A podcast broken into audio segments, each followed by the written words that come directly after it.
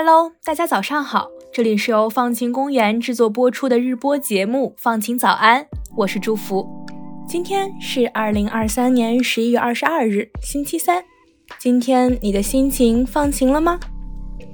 今天的话题呢，可能会有些沉重，和胎儿的安葬有关。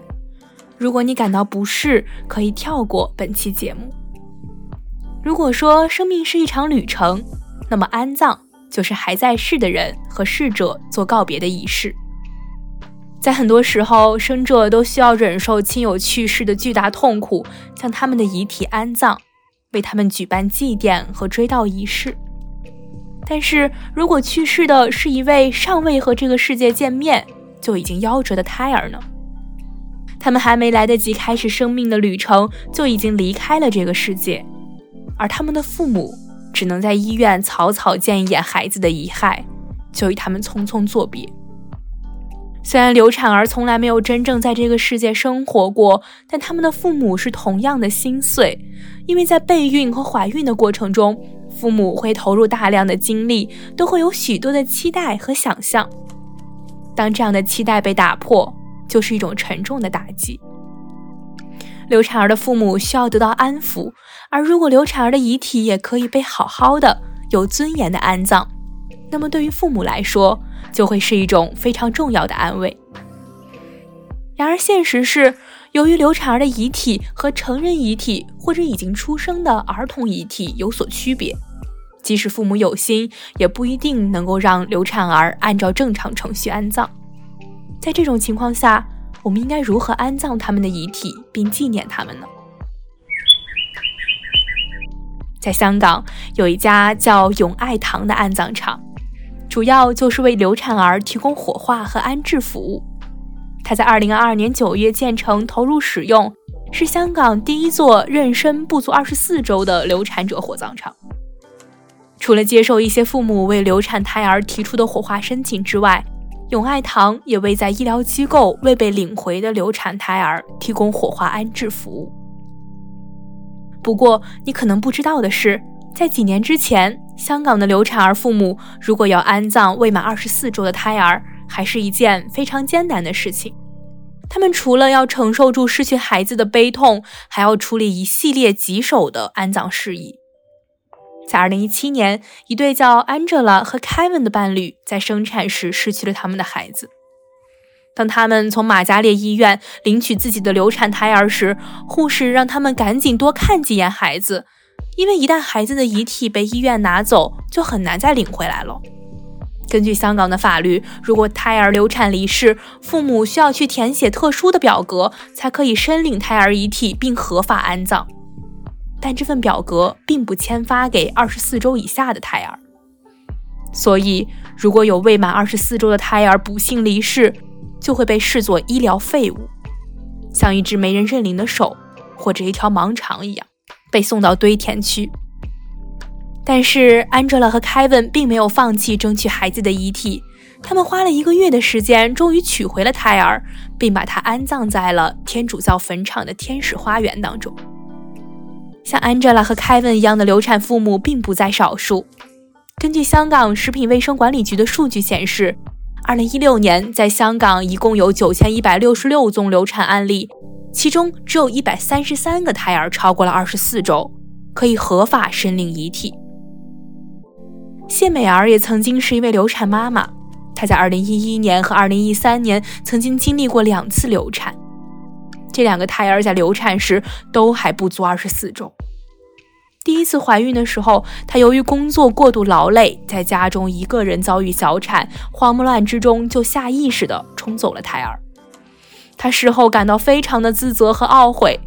第二次怀孕的时候，孩子在第十四周停止了心跳。她在医生的建议下做了流产手术。当时住在她隔壁床的妈妈也在做流产手术。在手术结束的那天晚上。他们隔着医院的布帘一起大哭。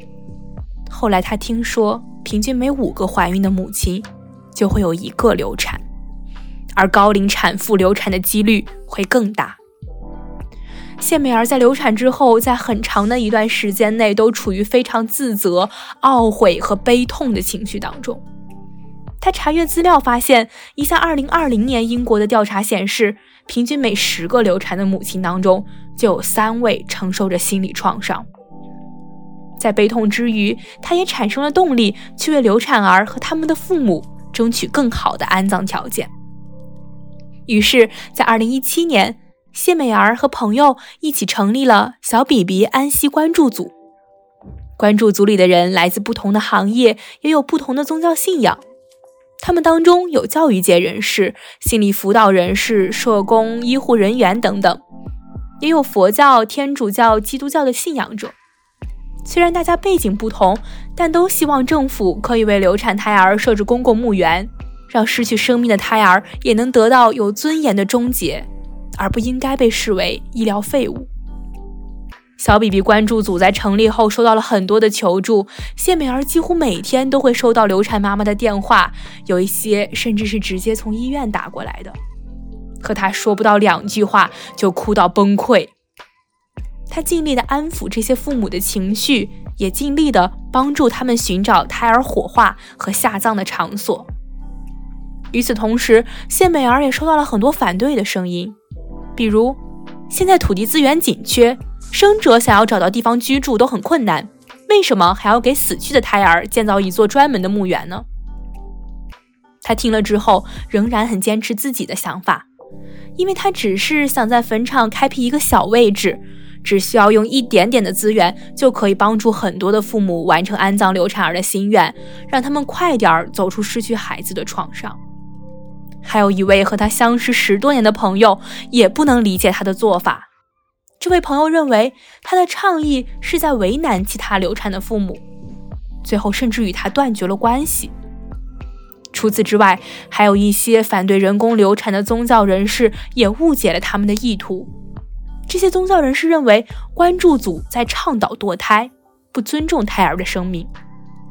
好在后来有一位神父公开表示，每个胎儿都应该有安葬权，这场争议才得以平息。在小比比关注组的努力下，香港的医管局逐渐改善了认领胎儿的流程安排，开始培训医护人员处理流产儿父母的哀伤情绪。香港食物环境卫生署2019年在粉岭设立了永爱园，提供了300个流产胎安放单位。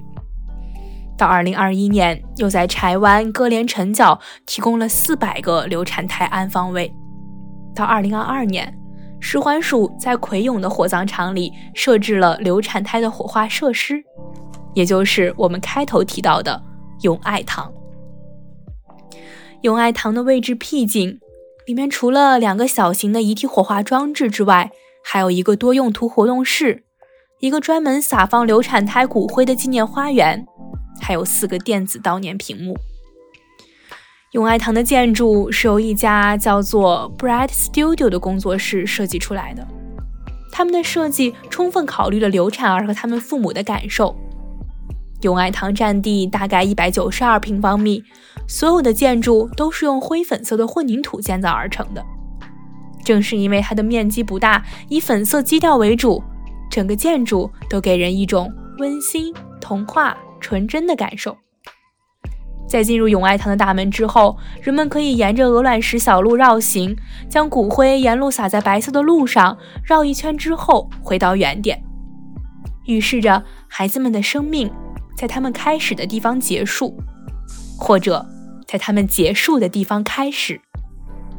人们沿途也可以看到一些紫薇树，在一些文化里，紫薇树可以用来祈求神圣的祝福。在永爱堂里举行纪念仪式的房间大概可以容纳十个人。胎儿的遗体会被放置在祭坛上一个鞋盒大小的纸板容器里。当父母和孩子告别的时候，盒子就会被推到内室。如果你触动开关，这里的隔间就会变暗，好像你关掉了卧室的灯，让孩子们自然入睡了一样。同时，永爱堂里边的两座火化炉也很特殊，他们花了一年的时间从德国运输到香港，比成人用的火化炉更小，也更精致。Brad Studio 的设计师希望可以用这些建筑的设计技巧，帮助流产儿的父母减轻痛苦。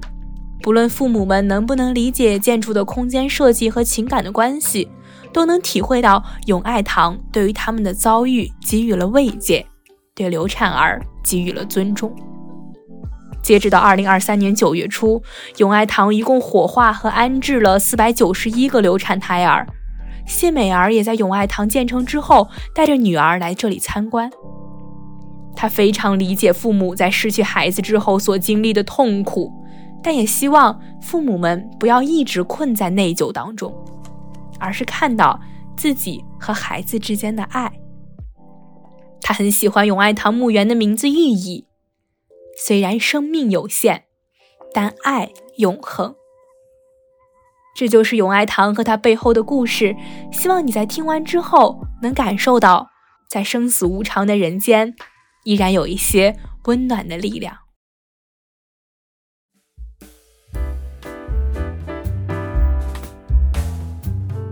上面这个关于安葬流产儿的故事来自我们团队的王子毅。接下来就是今天的改变自己的一百件小事环节。在这个环节里面。我们来为大家在生活中遇到的具体问题寻找解法。今天分享的内容来自我们团队的贾静涵。新闻行业的大规模裁员持续了大半年。上个月啊，一篇名为《记者们没人会来救我们》的文章在记者圈里疯传。文章的作者尼曼学者凯瑟琳为裁员潮中的记者们提出了四条应对建议。将之命名为“记者生存和发展的 A B C D”。这虽然是凯瑟琳写给记者的，但我觉得啊，不管你身处哪个行业，这些建议都非常的实用，所以在这里想分享给你们。首先，A 呢是 Actively manage your career，积极管理自己的职业生涯。新闻工作要求很高，我们很容易陷入被动应付的模式。但是，如果我们在没有计划的情况下随波逐流，如果我们的新闻编辑室被砍掉，我们就会突然意识到，我们已经错失了发展新的技能的机会。